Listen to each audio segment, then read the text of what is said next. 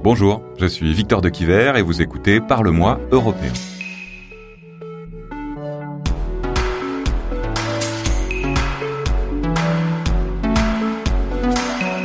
C'est que l'Europe, euh, elle donne des leçons au monde entier mais j'ai l'impression qu'en fait, elle est incapable de les faire respecter euh, chez elle. Donc moi, les grandes leçons de morale, euh, ça va bien deux minutes. Je pense que l'Europe est un noyau important pour lutter contre toutes les tendances extrémistes, quelles qu'elles soient.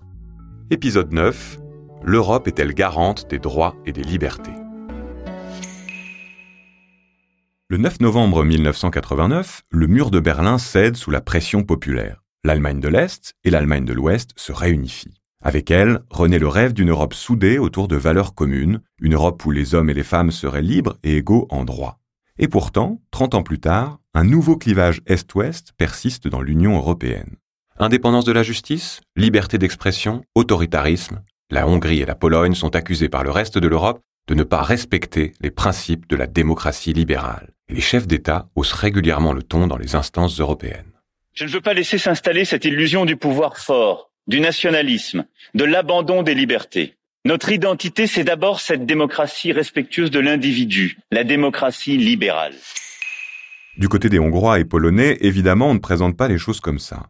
Défenseurs d'une Europe chrétienne attachée aux valeurs traditionnelles, on parle là-bas de contre-révolution culturelle, lorsqu'ici on évoque un repli identitaire. L'Europe est un continent vaste, il est donc normal, selon eux, que différents courants idéologiques la composent. C'est ce que racontait Georges Caroli, l'ambassadeur de Hongrie en France, dans l'émission 28 minutes d'Arte. Je crois que le terme de dispute est excessif. Ce sont des divergences d'opinion sur certains sujets qui, dans une union à 27 ou à 28, sont tout à fait normales, sont tout à fait naturelles. C'est un leurre complet d'imaginer que 27 pays seront toujours d'accord sur tout.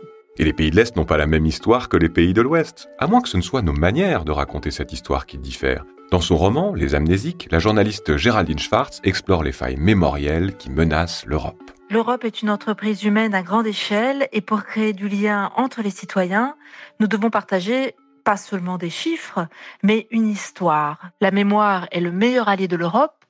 Encore faut-il savoir la transmettre de manière à lui donner du sens pour façonner ensemble le présent et l'avenir. Non seulement la mémoire peut servir la démocratie, mais elle peut aussi servir l'Europe si on l'aborde de manière transnationale. Apprendre à changer de perspective, se mettre à la place de l'ennemi d'hier, accepter le regard d'un autre pays, d'une autre communauté sur sa propre histoire, dialoguer. La mémoire européenne doit être inclusive, faire davantage de place aux mémoires autres que celles liées à la guerre et au fascisme, en particulier celles des citoyens de l'Est sous l'ère soviétique et après la chute du mur. La méconnaissance en Europe de l'Ouest à l'égard du vécu des citoyens de l'Est est un obstacle majeur au rapprochement Est-Ouest. Néanmoins, la mémoire européenne ne doit pas culpabiliser, mais responsabiliser. Car les jeunes ont aussi besoin d'inspiration. Ils ont besoin d'une mémoire non pas qui écrase, mais qui inspire, qui rappelle que nous n'avons pas seulement vécu le totalitarisme, nous l'avons vaincu. Seulement, les faits sont là. En dix ans de pouvoir, le Premier ministre hongrois Viktor Orban a adopté une nouvelle constitution réactionnaire, muselé les médias jugés hostiles, pris un tournant xénophobe en 2015 lors de la crise des migrants. Certes, le 16 juin 2020, Viktor Orban a mis fin au régime qui lui accordait les pleins pouvoirs lors de la crise sanitaire, mais il a profité de la séance pour faire voter une autre loi qui permet au gouvernement de les reprendre si besoin et sans autorisation du Parlement. Gwendoline Delbos-Corfield, députée Les Verts quand la Hongrie a dit euh, on se met en état d'urgence de manière indéfinie, sans contre-pouvoir, euh, jusqu'à ce qu'on décide autrement, nous, le gouvernement, euh, ça a fait tilt. Ça a été un moment un peu d'alerte sur la situation qui malheureusement s'est pas suivi de beaucoup d'effets dans beaucoup d'États membres, il y a eu immédiatement la volonté de, de pouvoir agir rapidement sur les effets de la crise et aussi évidemment sur l'urgence sanitaire. Et donc, il y a eu la volonté de réduire la possibilité de discuter les lois ou les décisions prises. Et partout, on a pu avoir une inquiétude euh, face à la perte de démocratie et face à la détérioration possible des droits. Surtout que ce qu'on sait et ça, c'est humain et c'est historique et c'est pour tout le monde pareil. On sait que quand un gouvernement commence à avoir beaucoup de pouvoir, il, il a beaucoup de mal après à revenir en arrière. On le vit nous-mêmes en France. où l'État français a tendance à toujours vouloir continuer le système d'urgence et continuer à avoir les mains assez libres pour pouvoir réagir face aux urgences. Du côté polonais, ce n'est pas mieux. Rien qu'en décembre 2019, le parti nationaliste en place Droit et Justice a fait voter une loi permettant au gouvernement de sanctionner les juges qui critiqueraient leur réforme judiciaire. Sans oublier bien sûr le cauchemar que les autorités font vivre aux minorités. Je m'appelle Bart Stajewski, je viens de Pologne et je suis militant pour les droits LGBT. Les zones sans LGBT ont été introduites par certaines régions et mairies en Pologne. Bien sûr, les policiers n'interviennent pas physiquement dans les rues pour arrêter des gens, mais ils créent un climat hostile. Les jeunes seront effrayés de faire leur coming out. Les professeurs auront peur d'éduquer sur les droits LGBT. Les manifestations qui ont eu lieu ici en août auraient pu marquer un tournant en Pologne pour les droits LGBT. Les gens faisaient un sitting de manière pacifique, c'était de la pure désobéissance civile. La police est venue nous déloger, ils nous ont traités comme des animaux. Ils m'ont emmené, ils ont emmené mes amis. Ils ne nous aiment pas, ils ne veulent pas qu'on se montre dans la rue, ni qu'on se batte pour nos droits.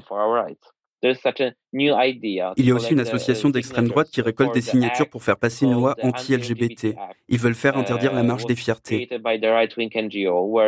Les signatures ont été récoltées dans des lieux comme des églises, des lieux qui reçoivent des financements de l'Europe. Je trouve ça terrible, car sans le savoir, l'Europe finance ou cofinance ces espaces d'expression, ces institutions qui sont profondément homophobes. Ursula von der Leyen. Les zones sans LGBTQI sont des zones sans humanité et elles n'ont pas leur place dans notre Union.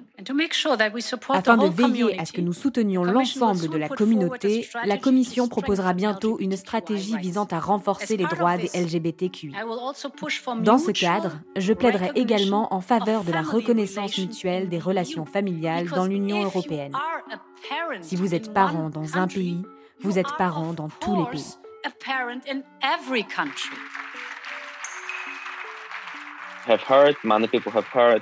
J'ai entendu et beaucoup de gens ont entendu la prise de position d'Ursula von der Leyen. C'était important et on va bien voir ce qu'il se passe. J'espère que l'Union européenne ne cédera pas face à la Pologne. Je pense que l'Union européenne peut nous donner une voix. Uh, J'espère que l'Union va progresser sur ces sujets uh, et prouver que le temps des États nationaux est terminé, que nous avons besoin de construire uh, quelque chose de plus grand, de protéger les droits LGBT, les droits humains partout sur le continent, et notamment au sein des pays qui ont voulu adhérer à cette Union et à ses valeurs. Corruption, harcèlement des ONG et des minorités, bien sûr, l'Europe s'émeut. En avril dernier, par exemple, une quatrième procédure d'infraction est lancée à l'encontre de la Pologne. En 2017, la Commission européenne avait déjà dégainé l'article 7 du traité d'Amsterdam, et en septembre 2018, c'était au tour du Parlement européen de l'activer contre la Pologne. Leur ambition? Mettre en lumière leurs préoccupations concernant la séparation des pouvoirs, l'indépendance de la justice et les droits fondamentaux dans chacun de ces deux États membres. Mais est-ce efficace? Pour Gwendoline Delbos-Corfield, pas vraiment. L'article 7, c'est celui qui dit que quand un État est considéré comme détériorant son état de droit, on peut agir de telle et telle manière. L'article 7, il est très difficile à enclencher, donc on croyait qu'il ne serait jamais enclenché. Dans, dans, ce qui est possible, il y a des recommandations qui sont possibles, il y a des sanctions qui sont possibles, mais pour tout ça, il faut l'unanimité. Donc en fait, évidemment, quand les États membres se retrouvent entre eux au Conseil, ils n'arrivent pas à se mettre d'accord, puisqu'évidemment que la Pologne et la Hongrie ne veulent pas qu'on les pointe du doigt et qu'on dise euh, on va vous mettre telle ou telle sanction, surtout quand ça vient des sanctions qui peuvent être euh, pécuniaires avec des amendes, euh, etc. Mais même des sanctions symboliques, ils n'en veulent pas. On manque aussi de courage politique un peu partout, hein, au Parlement, à la Commission, etc. Donc tout ça, ça fait que c'est très compliqué pour l'instant à mettre en place tout ce qui est possible dans le cadre de l'article 7. Mais au-delà de l'article 7, que peut concrètement le Parlement européen pour garantir le respect des droits et des libertés en Europe? S'attaquer aux finances établir un bras de fer et conditionner le plan de relance au respect de l'état de droit. Nous avons appelé Jan Olbricht, député polonais de droite, groupe PPE. Ça veut dire que le budget est lié avec le fonds de relance, mais le fonds de relance et le budget est lié avec euh, la décision concernant l'état de droit. L'idée du mécanisme, c'est de montrer que l'état de droit est très, très important. Mais l'état de droit, c'est pas seulement les règles, mais ça peut avoir les conséquences pour les intérêts financiers de l'Union européenne. Ça veut dire la corruption, etc. Alors, la décision de proposer ce mécanisme, ça, veut dire que si jamais, dans un pays de l'Union européenne, l'état de droit, toutes les règles ne sont pas acceptées et réalisées, il faut mettre de, l'argent qui normalement sont transférés dans ce pays, il faut euh, mettre cet argent dans la réserve et attendre jusqu'à le moment où l'état de droit est réalisé. La question, c'est comment, quand et quelles sont les mesures euh, pour euh, réagir dans la situation qui montre que dans ce concret pays, euh, l'état de droit n'est pas en fait réalisé. Dans notre proposition comme le Parlement, nous on a dit il faut trouver les experts, les experts indépendants. Pour ces détracteurs, le compromis trouvé par les 27 pays membres en juillet 2020 manque de clarté. C'est le moins qu'on puisse dire. Écoutez, un régime de conditionnalité sera introduit pour protéger le budget. La Commission proposera des mesures en cas de manquement qui seront adoptées par le Conseil statuant à la majorité qualifiée. Et pourtant, les entorses à l'état de droit ne datent pas d'hier en Europe. Rappelez-vous en 2017, après avoir enquêté sur des affaires de corruption à la tête du gouvernement maltais, la journaliste Daphne Caruana Galizia est retrouvée morte, assassinée. Les députés européens se rendent sur place, pointent des manquements à l'état de droit dans le pays et demandent au gouvernement maltais d'ouvrir une enquête indépendante sur l'assassinat de la journaliste. Mais la situation a-t-elle vraiment changé depuis? Gwendoline Delbos-Corfield, députée verte. De manière générale, sur les euh, situations de corruption, l'influence du Parlement et de l'Union européenne est un petit peu plus possible. Mais en tous les cas, l'enquête, par exemple, sur Daphne Caruana Galicia, si elle a avancé, c'est grâce à la pression euh, euh, du Parlement. Si le gouvernement a fini par changer, le Premier ministre a démissionné, un autre est venu, c'est grâce à la pression du Parlement. Quand l'Union européenne euh, braque ses projecteurs, quand des dossiers sortent, quand des rapports de faits par l'Union européenne sortent, ça empêche ces gouvernements de, se cacher sur la question et de, et de trouver les moyens de protéger leur gouvernement s'ils sont dans leur tort. Mettre en lumière des situations qui mettent en danger l'état de droit, ce pouvoir de l'Union européenne s'exerce au sein de ses frontières, mais peut-être au-delà. Depuis plusieurs mois, le député social-démocrate Raphaël Glucksmann dénonce régulièrement le sort du peuple ouïghour en Chine. Il tente de mobiliser l'opinion publique, comme le 18 décembre 2019 dans l'hémicycle strasbourgeois. Tu lis le Coran, tu vas en camp. Tu portes une barbe, tu vas en camp. Tu envoies des vœux pour l'Aïd, tu vas en camp. Voilà la terreur qui s'abat sur les Ouïghours de Chine en ce moment et les grands silences permettent les grands crimes. Et force est de constater que jusqu'ici, le monde a été très silencieux. Nous avons brisé ce silence en donnant le prix Sakharov à Ilham Tohti. Mais cela ne suffit pas. Il faut désormais passer aux actes. Il faut des sanctions contre les dirigeants chinois qui sont directement impliqués dans ce qui est aujourd'hui la plus grande politique d'internement de masse dans le monde.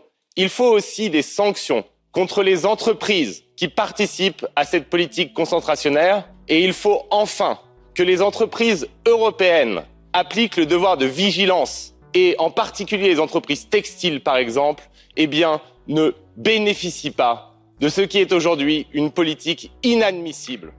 Et ça avance. Une nouvelle loi sur le devoir de vigilance des entreprises pour rappeler les multinationales à leurs responsabilités est en préparation dans l'hémicycle.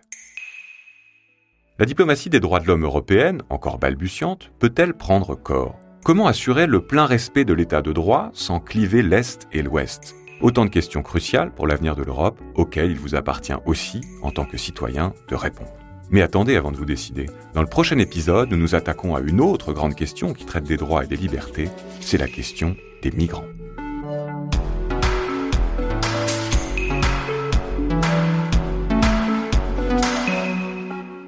Parle-moi européen, un podcast produit par Bababam pour le Parlement européen, présenté par Victor de Quiver et préparé avec Quentin Tenot.